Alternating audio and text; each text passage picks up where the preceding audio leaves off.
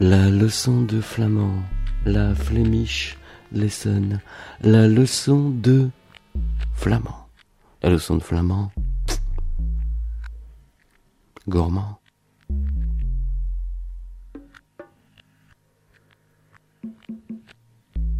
Leçon numéro 9, comment retrouver un ami, une amie, une amoureuse perdue?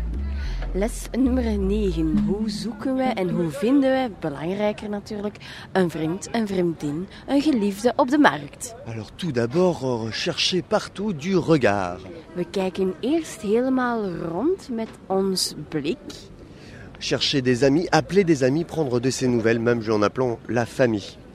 We kijken, we roepen, we zoeken en we proberen te vinden waar onze geliefden zijn.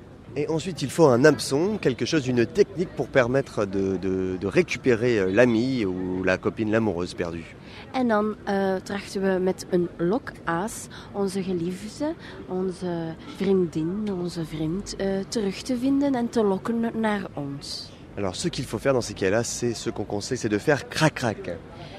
Ja, het enige wat je dan nog kan doen is eh, rampen tampen of de liefde bedrijven en ze daarmee lokken. Voilà, crac-crac, que ce soit avec un ami, une amie ou une amoureuse perdue, le crac-crac rapproche les gens. Mais nous allons maintenant entendre la liste des, des mots pour euh, exprimer le crac-crac en, flamand. Dus je kan seks hebben, je kan neuken, je kan rampen tampen, je kan de liefde bedrijven. Oh, c'est magnifique et c'est la fin de cette leçon numéro 9 sur l'amour perdu.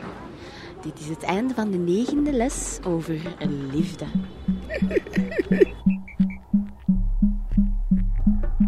De flamand, gourmand.